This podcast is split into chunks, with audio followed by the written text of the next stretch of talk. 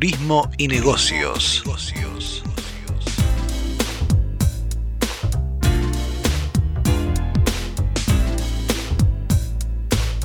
Turismo y Negocios, un programa de actualidad, tendencias, emprendimientos e inspiración para viajar. Con la conducción de Graciela Cutuli, Pierre Dumas y Livio González.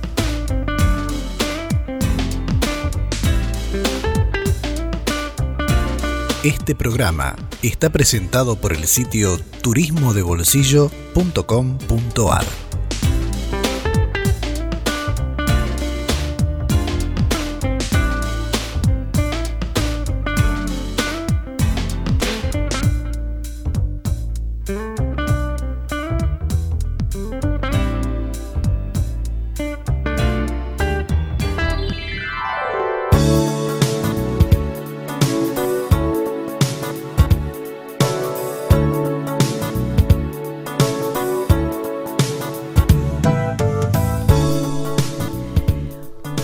Hola, muy buenos días, muy bienvenidos a todos a una nueva edición de Turismo y Negocios. Hola, Livio González, allá del otro lado de los controles.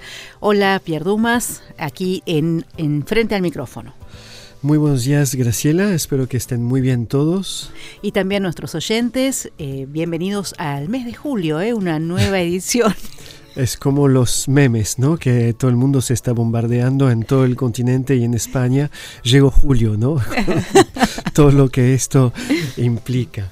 O todo el mundo se está bombardeando o nosotros tenemos contactos que se divierten con eso y nos han mandado más o menos decenas en los últimos días. Pero sí, efectivamente aquí estamos y ha llegado el mes de julio. Me imagino que eh, todos en América Latina conocen esta banda ochentosa de la Argentina, Virus, y hay un meme muy divertido que circula y que dice que Julio viene con virus, ¿no? Y se ve a Julio Iglesias con esta banda. Bueno, esperemos realmente que, eh, ojalá, ¿no? Cuando pase Julio también haya pasado el virus, pero parece que tenemos para un tiempito más, aunque los destinos, como sabemos, están en el hemisferio norte en pleno proceso de apertura. Todos los días hay un lugar nuevo que con todos los protocolos y con distintas medidas de seguridad empieza a eh, abrir camino, un poquito pionero, ¿no? Y también con algunos temores porque las variantes no dejan de producirse, no deja de haber contagios en muchos lugares, pero eh, bueno, el turismo está renaciendo a medida que avanza la vacunación, por supuesto. Una cosa va de la mano con la otra, porque si bien hay países que han sido muy avanzados con la vacunación y que ahora con la variante Delta están teniendo nuevas explosiones de contagios, la realidad también es que la vacunación previene tanto internaciones como digamos, un desenlace fatal, entonces esto permite encarar el futuro con mayor confianza. Y la vacunación también deja esperar que la cuarta ola, vamos a hablarlo dentro de un ratito, se espera una cuarta ola en el hemisferio norte para los meses de septiembre octubre. Bueno, esta cuarta ola no es tan temida como fueron las anteriores, con los uh, niveles de vacunación alcanzados y la eficiencia al fin y al cabo de esas vacunas, están pensando que esta nueva ola podría ser como lo que pasa con los gripes habitualmente. Sí, habrá gente enferma, más o menos enferma, más o menos afectada, pero no pasará a mayores como lo que acabamos de ver a lo largo de 2020 y los primeros meses de 2021, que fueron de terror. Eh, sí, tremendos. La verdad que, bueno, es una experiencia mundial. La verdad es que toca vivir un momento histórico. Uno diría, bueno, sería mejor leerlo en un libro, el momento histórico, pero bueno, es lo que a esta generación le toca pasar y también lamentar en algunos casos, pero bueno, será, será el momento de repartir. Y eh, para eso, en este programa hoy hemos elegido un destino, como hicimos en algunas ediciones anteriores, concentrarnos un poco en lo que está pasando en uno de los países que están abriendo, que es además país eh, a la cabeza del turismo mundial. Sí, es el primer eh, destino del mundo, Francia. Así que bien merecía un programa especial. Hemos hablado en ediciones anteriores de España, de Italia, de Nueva York. Hemos hecho un programa especial sobre los cruceros y su reactivación también. Bueno, durante toda esta hora vamos a hablar de Francia y todas las noticias que nos vienen desde allá en torno a su reactivación y el modelo que lograron instalar allá para poder tener una temporada que están esperando al fin y al cabo muy buena ¿eh? dentro de los parámetros actuales, ¿no? Pero nada que ver con el año pasado. Ellos saben que habrá que esperar seguramente hasta el 2023 para volver a niveles de 2019, que no está tan mal tampoco, viniendo del pozo donde estuvimos dos años más, no es tanto para volver a este año que era casi límite ¿no? para el turismo, porque se acuerdan, ahora parece que fue sobre, pasó sobre otro planeta, pero había movimientos de hostilidad contra los turistas, había sobreturismo, había una presión turística inmanejable en lugares como Venecia, Islandia, Croacia, eh, Barcelona, eh, Brujas en Bélgica, eran lugares que estaban totalmente pasados. Parece que fue esto eh, en otro planeta, en una especie de dimensión paralela, pero bueno, eh, no sé si se volverá a esos excesos en 2023. Ojalá que no, porque todos los destinos están trabajando como para no volver a este turismo masivo que era al límite de, la, de lo destructivo. Nos acordamos en Venecia tenían que implementar cupos diarios y hacer pagar derechos de entrada para limitar los flujos incesantes de, de gente que llegaba. Bueno, por lo menos si la pandemia ha servido para esto, bienvenido, que va a poder permitir poner un poco de orden en la casa turística mundial. Esperemos que sea así. Bueno, entonces hoy los invitamos a hacer un paseo por Francia y ver las novedades que nos trae como destino en medio de toda esta situación. Estás escuchando Turismo y Negocios por nmmiami.com. El miércoles, ¿se acuerdan? Hubo, esta publicación de un informe que fue presentado ante las Naciones Unidas en Ginebra, la OMT y un organismo que se dedica al estudio del desarrollo y del comercio eh, de las Naciones Unidas presentaron unas cifras, la verdad, devastadoras para lo que fue el turismo en 2020 y durante los primeros meses de 2021. Se estimó que se perdió una cifra equivalente a casi una vez y medio el PIB de Francia, o sea, de la sexta economía mundial en la actualidad. Es como si este país no hubiera existido durante un año y medio por la, la pandemia. Es impresionante, pero al mismo tiempo hay buenas señales de una reactivación y en Europa están muy confiados con el PAS sanitario, un documento que funciona desde el jueves, desde el primero de, de julio. Es una documentación única a los 33 países del viejo continente y para poder circular libremente, es decir, volvamos a 2019, no hay más controles, no hay más fronteras cerradas, siempre y cuando uno tenga el WTTC eh, como otros organismos globales de turismo querían llegar a una uniformización de las reglas, de los eh, pedidos que hacía cada país era un poco la, la gran feria, ¿no? en diciembre o hasta principio de este año, ¿no? Cada país pedía, uno pedía una, una, atestación, otro pedía un PCR, otro pedía las dos cosas, otro pedía una cuarentena, cada uno pedía un poco lo que quería o lo que pensaba que era lo mejor y resultaba una especie de cacofonía impresionante, los viajeros no sabían qué iban a hacer y frente a esto no viajaban directamente y seguramente les pasó a todos ustedes que nos escuchan poner en duda unos viajes que hubieran podido hacer a pesar de la pandemia. Dijeron, sí, frente a esto no sé cómo voy a ser recibido, si podré salir del hotel, si mejor me quedo en la casa y no gastaré plata hacia el divino botón. Bueno, con este pas sanitario en Europa piensan, y seguramente la temporada lo va a decir ahora, porque tienen muy altos niveles de reservas en eh, Francia, en España, en Italia, en Grecia también, en eh, otros países menores, pero que dependen mucho del turismo, como la isla de Malta o Chipre. Así que la, esta temporada de julio-agosto nos va a decir si fue una buena idea, que seguramente lo es, y para que sea un poco un modelo que se tome a, nivel mundial, ¿no? el PAS sanitario europeo que está entonces en vigencia desde el jueves pasado.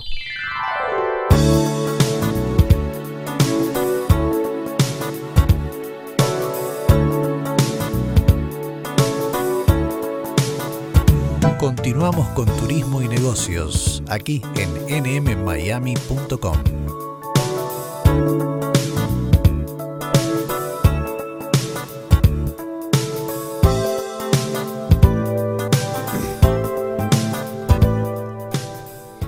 Bueno, y si hablamos de Francia y hablamos de turistas y hablamos de un país emisor que sea importante, estamos hablando de Estados Unidos, ¿sí? Eh, es Francia abrió las fronteras para los europeos hace muy poquito y se esperaba con mucha expectativa que abriera también su, la posibilidad del turismo para los viajeros eh, llegados desde Estados Unidos. Y finalmente esto se cumplió, fue esta semana y eh, empieza a haber un movimiento tanto en París como en el resto de los lugares turísticos franceses que está dando que hablar. Bueno, se imaginan que durante toda la semana fue la prensa entrevistando a los turistas norteamericanos de paseo por diferentes lugares, vuelven a ser parte del escenario, se escucha otra vez hablar en inglés aquí y allá. Y la verdad es que creo que eh, han sido saludados como nunca antes, ¿no? Porque es una señal de retorno a la normalidad. Eh, es curioso, ¿no? Que justo antes de la pandemia estaban en el candelero los problemas del exceso de turismo, las ciudades que se sentían así un poco acosadas por los turistas. Bueno, ese problema está entre paréntesis en este momento. Nadie se le ocurre hacer ninguna clase de planteo, sino que todo lo contrario, los viajeros son más que bienvenidos y eh, sobre todo los que están llegando de Estados Unidos a Francia ahora, ahora mismísimo en estos días. Sí, porque son los que más gastan por lo general, ¿no? Y bueno, sí, no es un tema menor porque, digamos, hay muchísimos negocios, hoteles y actividades que están dependiendo del turismo. Recordemos que las últimas restricciones se levantaron en Francia esta semana con el fin de los aforos en los cines, restaurantes y los negocios.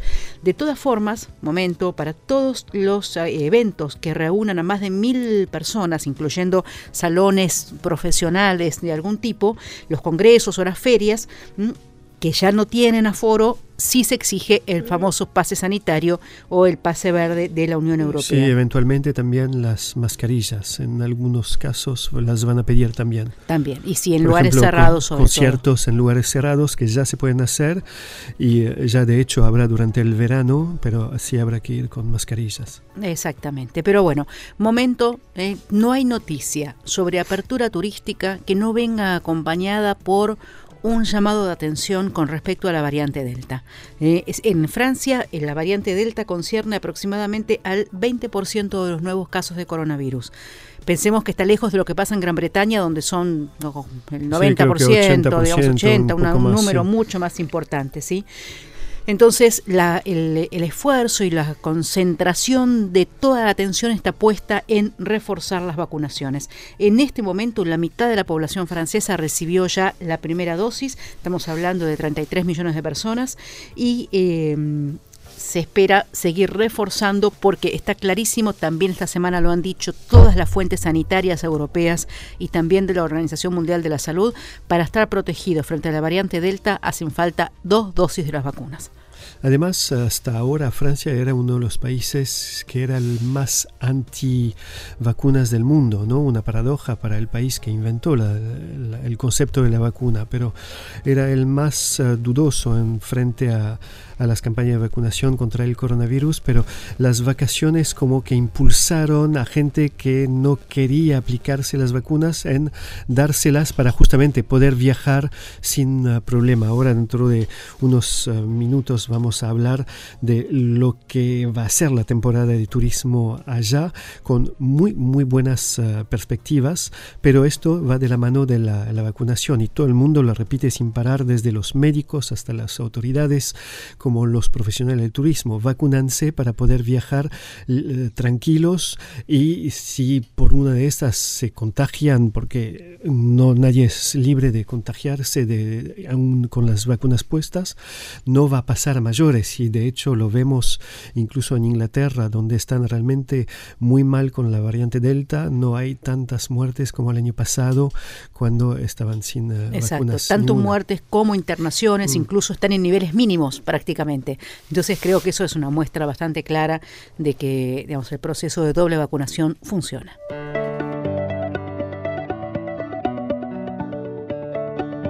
Aquí en nmmiami.com estás escuchando Turismo y Negocios.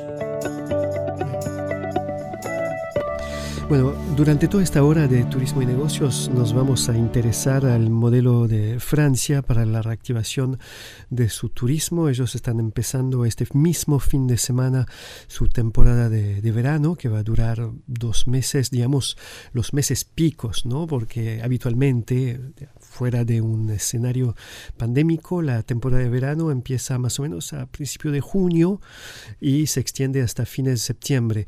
Este año se concentró todo mucho más sobre los meses de julio y agosto y vamos a ver que con muy buenas cifras se levantaron todas las restricciones durante la semana que está por terminar ahora, menos en un departamento, el de las Landes. Si miren un mapa de Francia van a ver la ciudad de Bordeaux, Burdeos y la de Biarritz. Bueno, es la región que está justo entre los dos porque ahí hay como una especie de pico de contagios en este momento y no logran hacerlo bajar a pesar de las vacunaciones. Así que es el, la única, el único bolsón de Francia que sigue con uh, medidas restrictivas y uh, no tiene la, la, liberalización total que hubo en el resto de Francia en cuanto a foros y circulación o concentración de gente. Y eso es una lástima porque es un departamento que vive principalmente el turismo, tiene una muy extensa costa sobre el Atlántico, son esas enormes playas con inmensas olas, se considera la, costa esta como una de las mejores del planeta para hacer surf junto a las de las islas Hawaii y de California. Y también es uh, un lugar donde en las ciudades se hacen corridas de toros, como en España, pero sin poner a muertes los animales. Y es un espectáculo que junta a decenas de miles de personas cada verano que eligen este, esta parte de Francia para sus vacaciones. Así que ellos sí están preocupados en este, en este rincón, pero en el resto del, del país uh, para nada, porque están recibiendo muy altos niveles de reservación y a partir de esta mañana, sábado, empieza lo que se llama el gran éxodo anual de los franceses, es decir, que si de casualidad están viajando una, una, vez a Francia, eviten el primer fin de semana de julio, el fin de semana que está justo en el límite entre julio y agosto y el último fin de semana de agosto, porque manejar o circular es una verdadera pesadilla. Son millones y millones y millones de autos sobre las autopistas, sobre las uh, rutas, uh, digamos, más locales, tratando de evitar las uh, filas en las autopistas. O sea, que todo Francia es una especie de caos de tránsito total, porque además de la gente que va, eh, que viaja por Francia, están todos los del norte que van a España o vuelven de España o a Italia y que tienen que pasar sí o sí por uh, Francia. Así que es una especie de embudo entre el norte y el sur de Europa y por el país mismo, que es el principal destino turístico del planeta, con más de 80 millones de turistas en época uh, fuera de la pandemia, ¿no? Es lo que recibieron en 2019 y que esperan volver a recibir a partir de 2023, o sea, dentro de muy poco de vuelta. Pero para este año, por ejemplo, van a recibir muchos franceses, mucho menos turistas extranjeros que de costumbre. Por lo general, en un año normal hay un 70-30% de franceses que viajan entre Francia y el extranjero. 70 que eligen Francia, 30 que viajan al extranjero y principalmente hablamos de España, Italia, Grecia y Marruecos y Túnez del otro lado del Mediterráneo. Después hay otros destinos, por supuesto, Canadá y el Quebec sobre todo es un eh, destino muy importante para el turismo francés, Estados Unidos también, el Caribe, México son cada vez más, Tailandia también, pero principalmente eh, son destinos cercanos al, alrededor del Mediterráneo. Bueno, este año en lugar de 75 serán 80 que se van a quedar eh, en Francia y el resto va a ir a esos destinos y, mucho menos que de costumbre a Canadá. Creo que de hecho no se puede todavía viajar desde Europa a Canadá o por lo menos durante las primeras semanas de julio no va a ser posible. Así que los uh, franceses que van a elegir viajar al exterior van a concentrarse sobre las playas españolas y en los pueblos de arte y cultura y buen comer de, Italia más que nada.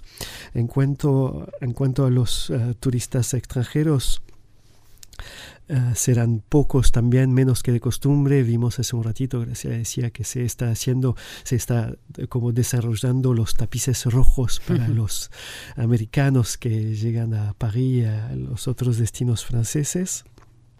Pero habrá unos pocos más que, que, vendrán, por ejemplo, los habituales ingleses, alemanes que huyan de las eh, lluvias continuas en sus países para tener un poco de sol cercano en Francia, un poco más lejano a, España y de paso cuando cruzan Francia siempre hacen turismo también y paran en camino y visitan alguna región nueva, eligiendo pasar por un lado u otro en su camino hacia Italia, España o, o Portugal.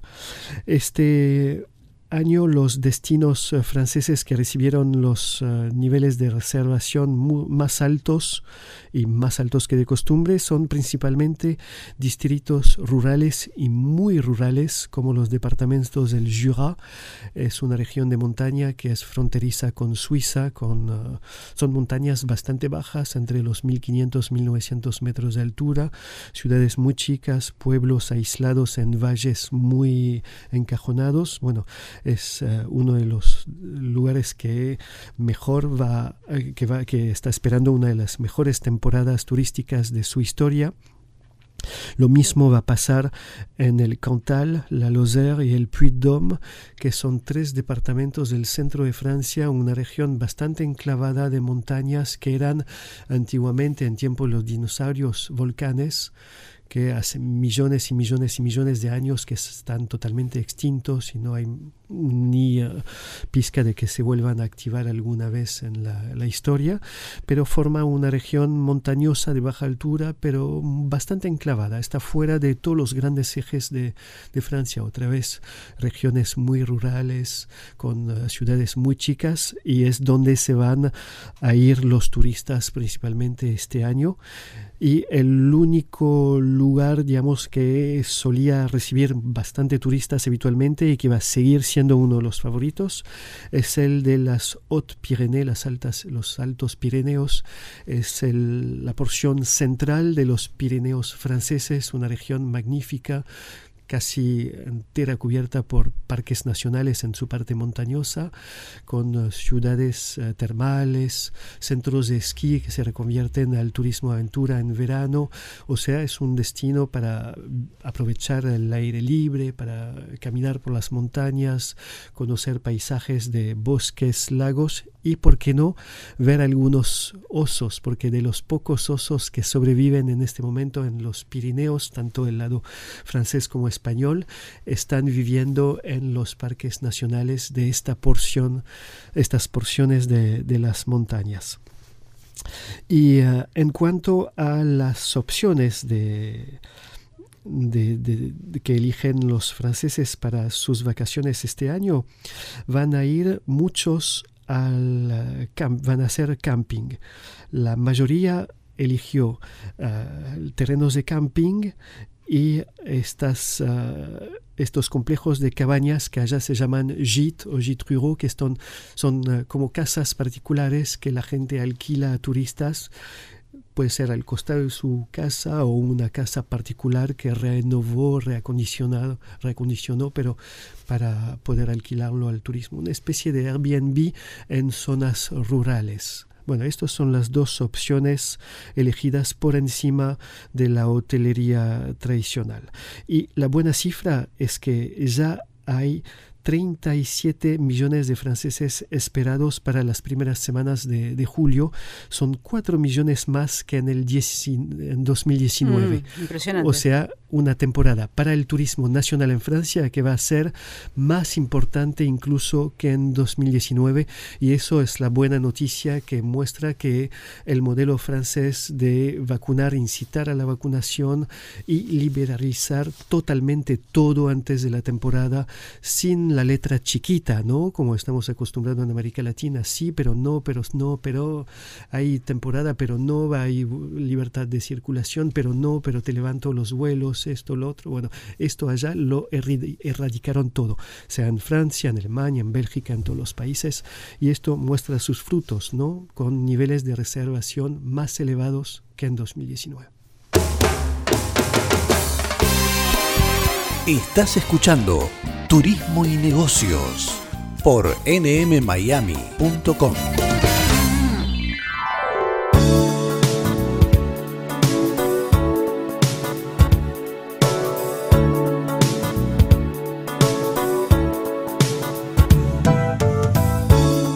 turismodebolsillo.com.ar Visítanos.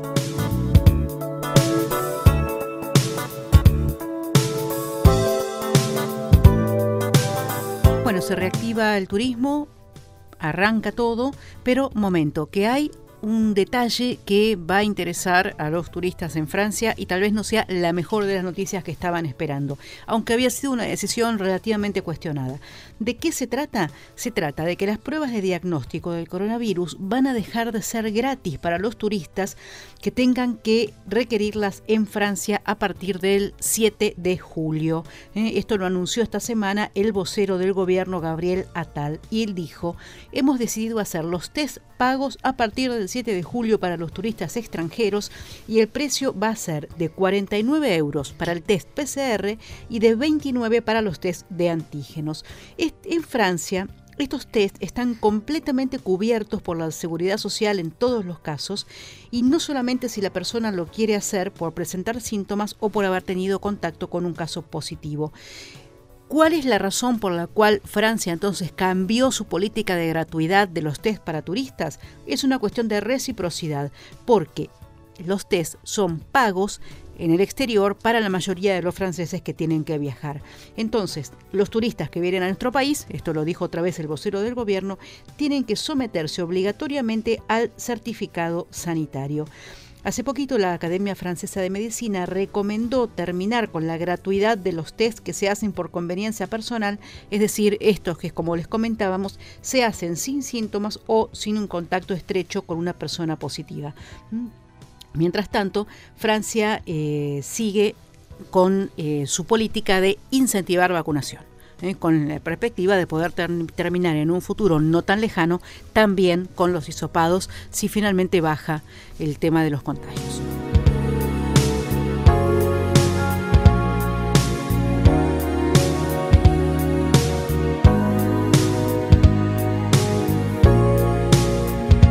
Continuamos con Turismo y Negocios aquí en nmmiami.com.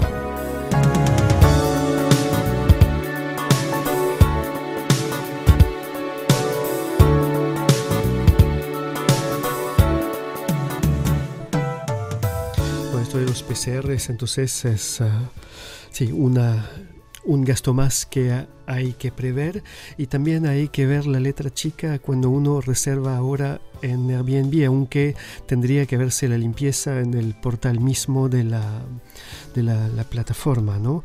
Desde el jueves, el primero de, julio, hay una nueva reglamentación. La, la municipalidad de París tenía una especie de pulseada desde hace ya varios años con la plataforma y otras del mismo estilo, ¿no? Pero ya pasó a ser un genérico el término de Airbnb para todos los ah, alquileres de particular a particular ahí que escapan un poco a todos los controles.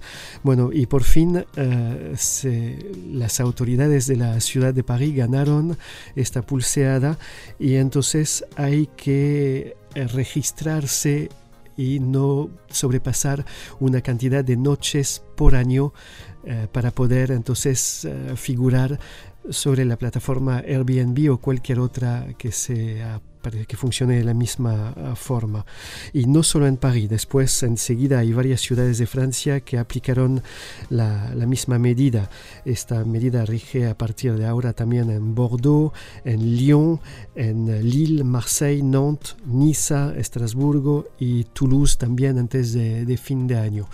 Eh, en, eh, para hacerlo breve, la, no se podrá más disponer de casas como uno tenía antes, ¿no? que eh, se convirtió hasta en una profesión. Había gente que eh, vivía de alquilar propiedades de terceros a mm. turistas. Bueno, esto no es más posible. Los particulares que quieren alquilar su, su departamento, su casa principal o una habitación dentro de su casa lo podrán seguir haciendo, pero eh, menos de 100 veces por año y tendrán que figurar en un registro especial en sus municipios y pagar los impuestos correspondientes, porque todo esto venía de un problema fiscal y de una especie de zona gris, sino negra fiscal, y los hoteles reclamaban que haya mucho más orden porque ellos veían Airbnb y las otras plataformas como una, una competencia muy desleal y lo era de, de hecho, ¿no? porque ellos tenían que pagar un montón de impuestos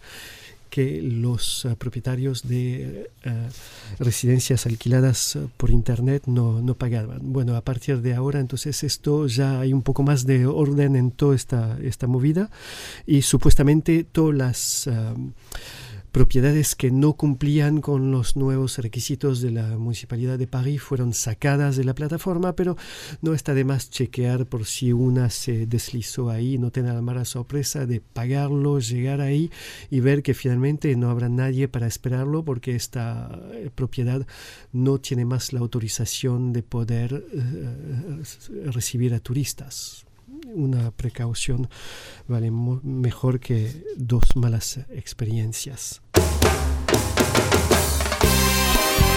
Estás escuchando Turismo y Negocios por nmmiami.com. Bueno, les, estamos contando las novedades que hay en Francia para toda la cuestión turística y hay algunas también que no tienen relación con este contexto de pandemia, sino que tienen que ver simplemente eh, no solo con el turismo, sino también con la vida diaria. Parece que ya casi nos olvidamos, porque justamente hace mucho tiempo que venimos encerrados, pero uno de los grandes temas en la circulación urbana pre-2020 era la cuestión de los monopatines. Estos monopatines eléctricos que invadieron prácticamente, digamos, muchas ciudades del mundo, las europeas en particular, digamos, empezaron tener una presión importante. Eh, bueno, en otros países, nosotros les hablamos desde Buenos Aires, aparecieron y así como aparecieron, desaparecieron, no llegaron ni a desarrollarse. Y en algunos casos, si bien es un medio de transporte ecológico, rápido, barato y todo lo demás, la verdad es que uno agradece que hayan desaparecido porque la imprudencia de los conductores de los monopatines causó más de un problema y esto ocurrió en todas partes. Si se acuerdan, el año pasado habíamos uh, hablado con un fabricante argentino de motopatines que había lanzado una campaña de concientización de usuarios, porque el problema no es el objeto en sí, es el comportamiento de los usuarios, ¿no? Y él apelaba a un uso consciente de, de, este modo de transporte, que por otra, otra parte sí es genial, porque permite ir rápido dentro de un ámbito urbano y bastante cercano, ¿no? No es para ir de un suburbio a un centro de ciudad, por ejemplo. No, exactamente. Bien. Eh, la cuestión es que en París, donde hay abundan los monopatines, digamos, han sido muy adoptados por mucha parte de la gente, hubo un episodio realmente lamentable hace, un, hace poco tiempo, cuando una italiana que estudiaba en París, una residente, fue atropellada por un monopatín eléctrico en el centro de la ciudad y como consecuencia del atropellamiento murió. Es decir, fueron tan graves las heridas que no, no pudo sobrevivir. Entonces esto generó, y es evidente, una polémica importante sobre el uso de los monopatines, la prudencia, la imprudencia, qué cuidados, etcétera, que ahora tiene una medida como correlato. Y esto no es la prohibición, sino que se decidió esto lo decide el municipio de París, reducir de 20 a 10 kilómetros por hora la velocidad máxima de circulación en algunas zonas. Y es 20 kilómetros por hora es un montón realmente para un, digamos, vehículo como este, porque el golpe ya vemos las consecuencias que puede llegar a tener. Se verá qué pasa con lo de los 10 kilómetros por hora. Esta medida es de esta misma semana y cómo se va a regular. Gracias a los GPS. Con el, el GPS que tiene incorporado, los monopatines van a tener la velocidad limitada automáticamente a 10 kilómetros por hora cuando entren en algunas zonas del centro de la ciudad. Por ejemplo, las cercanías de Bolbour, el centro Pompidou, Leal, la Samaritaine, la Plaza de la República o la Plaza de la Bastilla. Están algunos de los lugares más transitados de la ciudad. Mm, eh, esta medida va a, mm, estar vigente a modo de prueba durante dos o tres meses, concierne al área específica de París Centro y después podría extenderse, por supuesto, tanto en tiempo como a otras zonas de París. El único problema es que por el momento esta medida no concierne a los monopatines privados, los de los particulares, sino solamente a los que tienen las empresas que los alquilan ¿no? a, a los usuarios en el centro de París y que entonces ahí sí se va a poder regular. Es decir, que el riesgo puede eh, seguir estando en el caso de los particulares. En cuanto a las concesionarias de estos patines, fueron amenazadas por la alcaldesa de París, por Anne Hidalgo, con que se les va a quitar la licitación si no aplican directamente el control de velocidad. Sí, pero se puede hacer también con los aparatos de particulares, ¿no? Si se puede hacer con los de las empresas. Siempre es más difícil de regular. Pero es como los uh, controles de las verificaciones técnicas de los autos. Uno tendrá que llevar su monopatín, hacer instalar el dispositivo de es probable. inalámbrico y, y que frenará la, la, velocidad. Pero sí es una medida bienvenida porque la, la, verdad, entre 10 por hora y 20 por hora circulando en las zonas más céntricas, yo creo que uno no puede ir a más de 10 por hora, incluso no sé cómo para circular entre peatones, claro. eh, bajar a la, de la vereda al, cor, al cordón y, y así. Sí, es. igual lo hemos visto, ¿no? Porque a quién no le ha pasado en alguna ciudad en donde se usan que le pase zumbando, ¿no? Un monopatín que viene desde atrás que ni siquiera se oye porque no son se, eléctricos, no ¿no? Se escuchan, Extremadamente sí. peligroso en ese sentido. Así que bueno, esperemos que la medida pueda contener un poco esos riesgos. Después habrá que resolver el tema de ordenar un poco, porque sí. en todos los lugares donde es barato alquilarlos y donde abundan, la gente los deja tirado por donde más o menos se baja y hay amontonamientos de monopatines sobre las veredas y uno tiene que saltar por encima de, de ellos para poder caminar, ¿no? En otros momentos me acuerdo que eran las deyecciones de los perros, ahora son monopatines. El mundo Pen evoluciona. Pensar que cuando éramos chicos pensábamos que íbamos a andar en autos voladores. Hemos llegado a la era del monopatín del recién. Monopatín, Así sí. que bueno, falta un poco.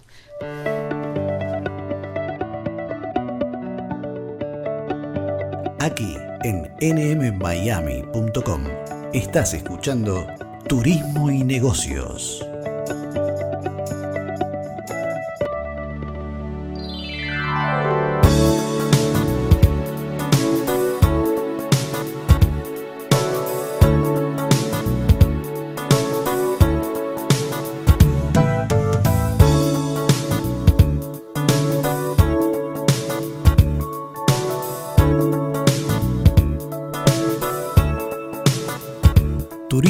turismodebolsillo.com.ar Visítanos.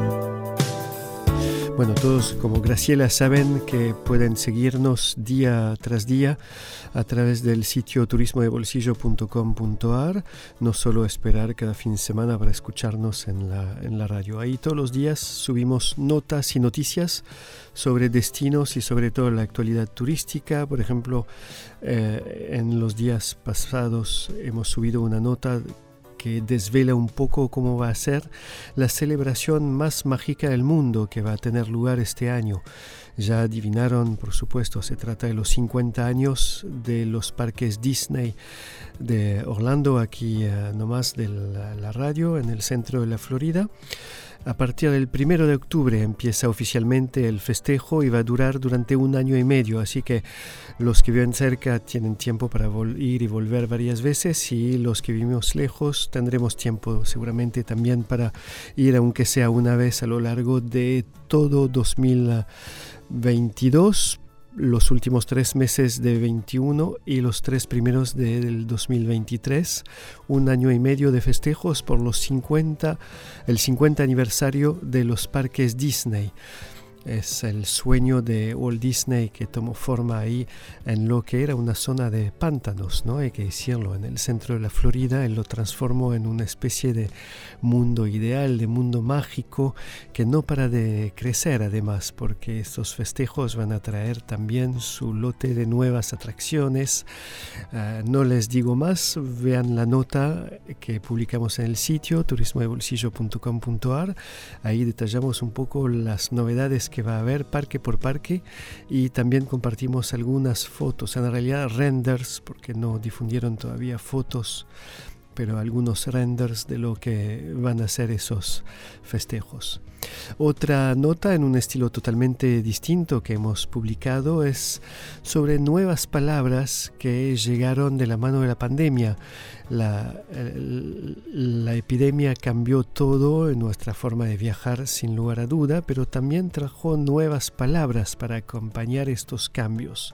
Algunas existían de antes y fueron potenciadas por la, la crisis sanitaria.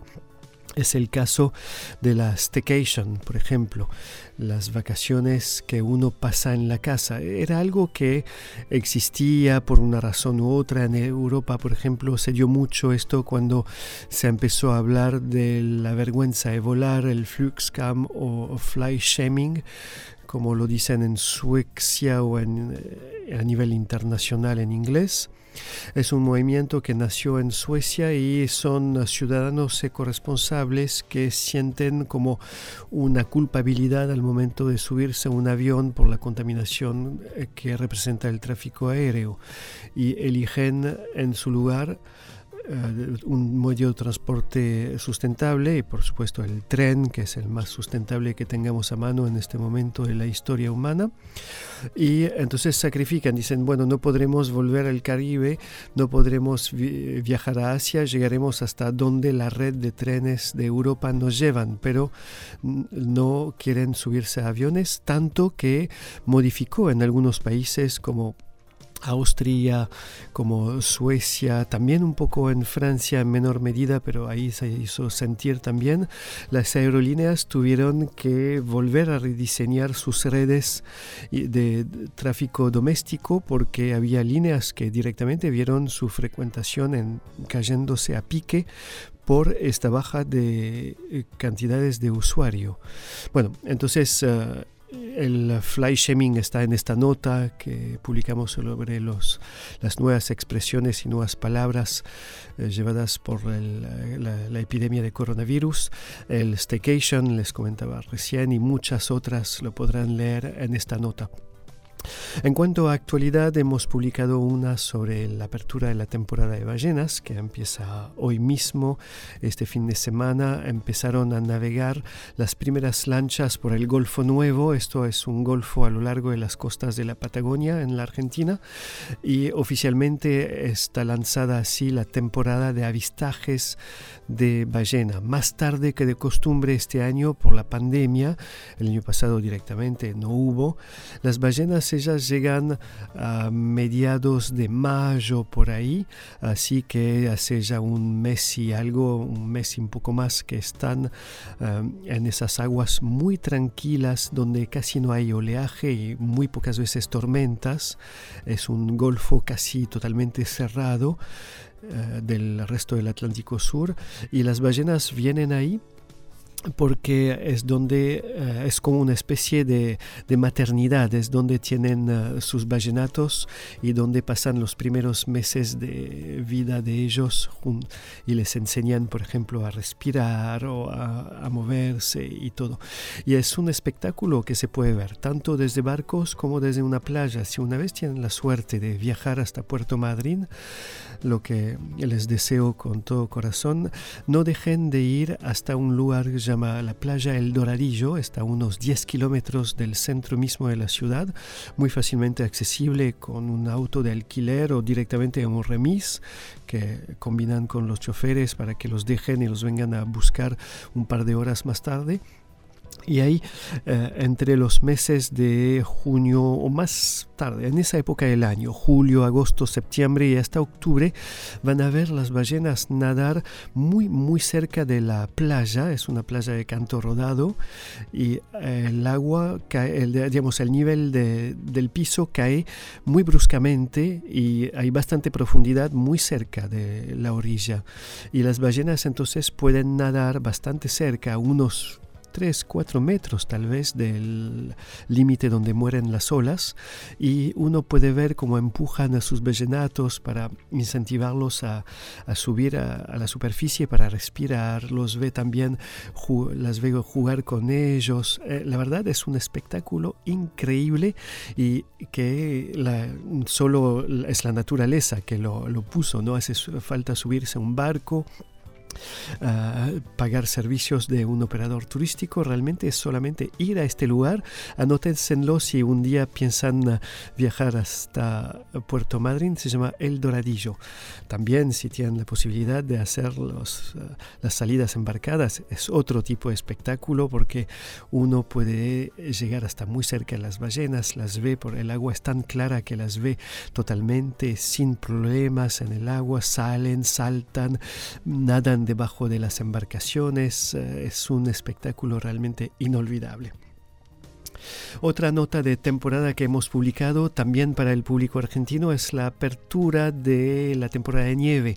Hay muchas incertidumbres sobre esto todavía porque las, ah, los anuncios se suceden día tras día y un día nos dicen que se podrá viajar, el otro día nos dicen que va a estar todo cerrado, un día autorizan vuelos y el otro día cancelan vuelos, pero los centros ellos anunciaron que están listos y es el caso por ejemplo de Bariloche que durante todo este fin de semana está haciendo promociones y eh, una especie de gira de presentación de sus paquetes y de sus instalaciones 2021 en Buenos Aires y varias otras eh, localidades de la Argentina y también los centros de la provincia de Neuquén, es la región de la Argentina que concentra la mayor cantidad de centros de esquí del país. Son tres grandes y en este año abrirá solo uno de los pequeños, lo que se llama en la Argentina parques de nieve. Son pequeños centros familiares que tienen por lo general un solo o dos medios de elevación y muy pocas pistas y casi todas de nivel verde para principiantes.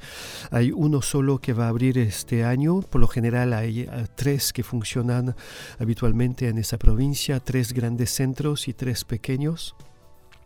Y eh, el eh, pequeño centro, el parque de nieve que va a abrir este año en Neuquén, es el que eh, está gerenciado por una comunidad mapuche. Creo que es un caso único en el mundo en el cual una comunidad indígena está a cargo, desarrolló y está a cargo de un centro de, esquí. Le digo, servicios bastante limitados, es una sola pista con una sola, un solo telesquí en este caso, más una confitería y una pequeña tienda de venta y alquiler de equipo de esquí, pero el lugar es muy convivial.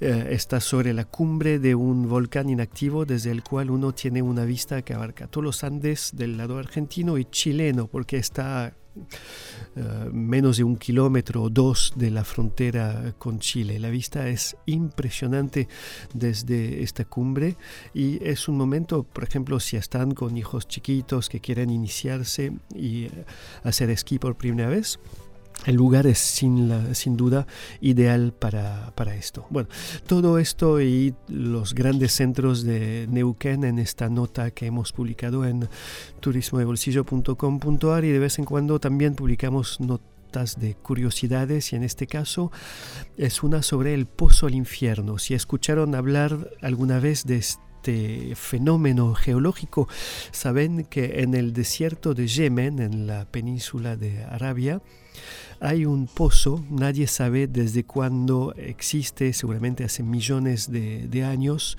nadie sabe cómo se formó, nadie sabe la profundidad exacta que tiene.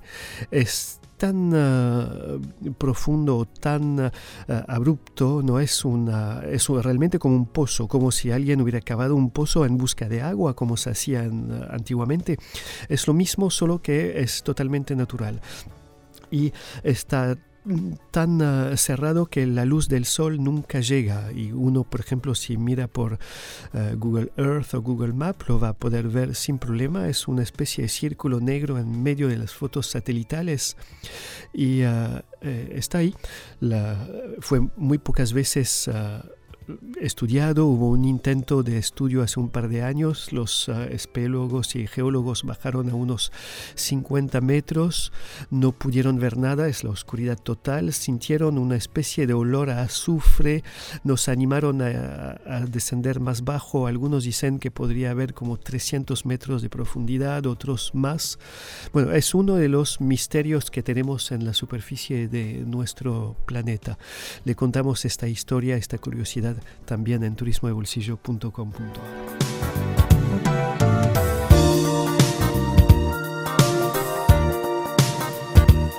turismodebolsillo.com.ar Visítanos.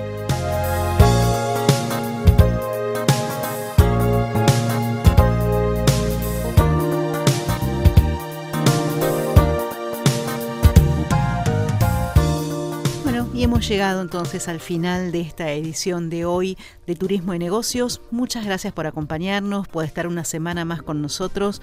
Eh, sí, del otro lado, eh, siempre presentes. Eh, estaremos de nuevo con ustedes la próxima semana.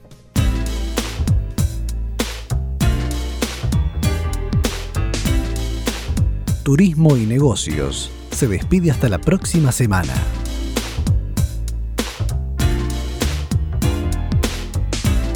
Este programa fue producido por turismodebolsillo.com.ar.